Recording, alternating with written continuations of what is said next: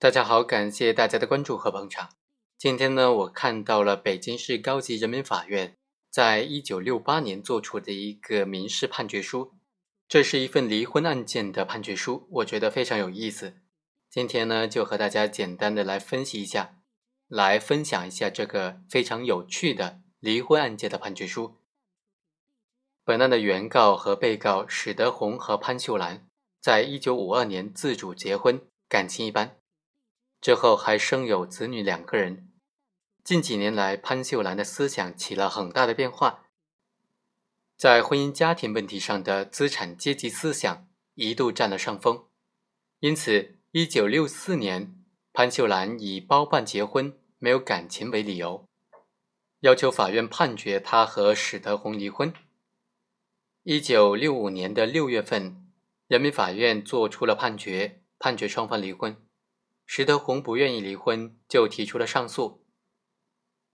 本院就认为，潘秀兰和史德红在结婚以前就认识，并且互相送礼物，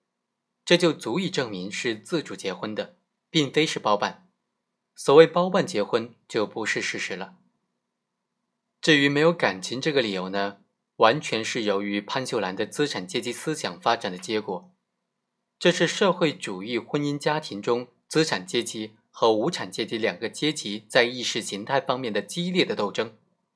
对资产阶级思想，必须从各个方面进行批判和抵制，绝不能够让它自由的泛滥，绝不能够让它破坏社会主义的婚姻家庭制度。只要潘秀兰以斗私批秀为纲。用伟大的思想批判和克服自己在家庭问题上的资产阶级思想和行为，双方的婚姻家庭关系是完全能够改善和巩固下去的。毛主席说：“我们同资产阶级和小资产阶级的思想还要进行长期的斗争。凡是错误的思想，凡是毒草，凡是牛鬼蛇神，都应当进行批判，绝不能让他们自由的泛滥。”人民法院处理婚姻家庭纠纷，必须用阶级和阶级斗争的观点、阶级分析的方法，分清是非，坚决的批判并且抵制资产阶级的思想。一审法院批准潘秀兰和史德红离婚的判决书，撇开了感情变化的原因，回避了两种思想的阶级斗争，是中国赫鲁晓夫的资产阶级为感情论的产物。所以啊。原审判决应当撤销，不准潘秀兰和史德红离婚。不得不说，这个判决书非常具有时代的特点，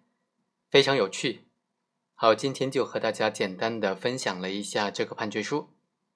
我们下期再会。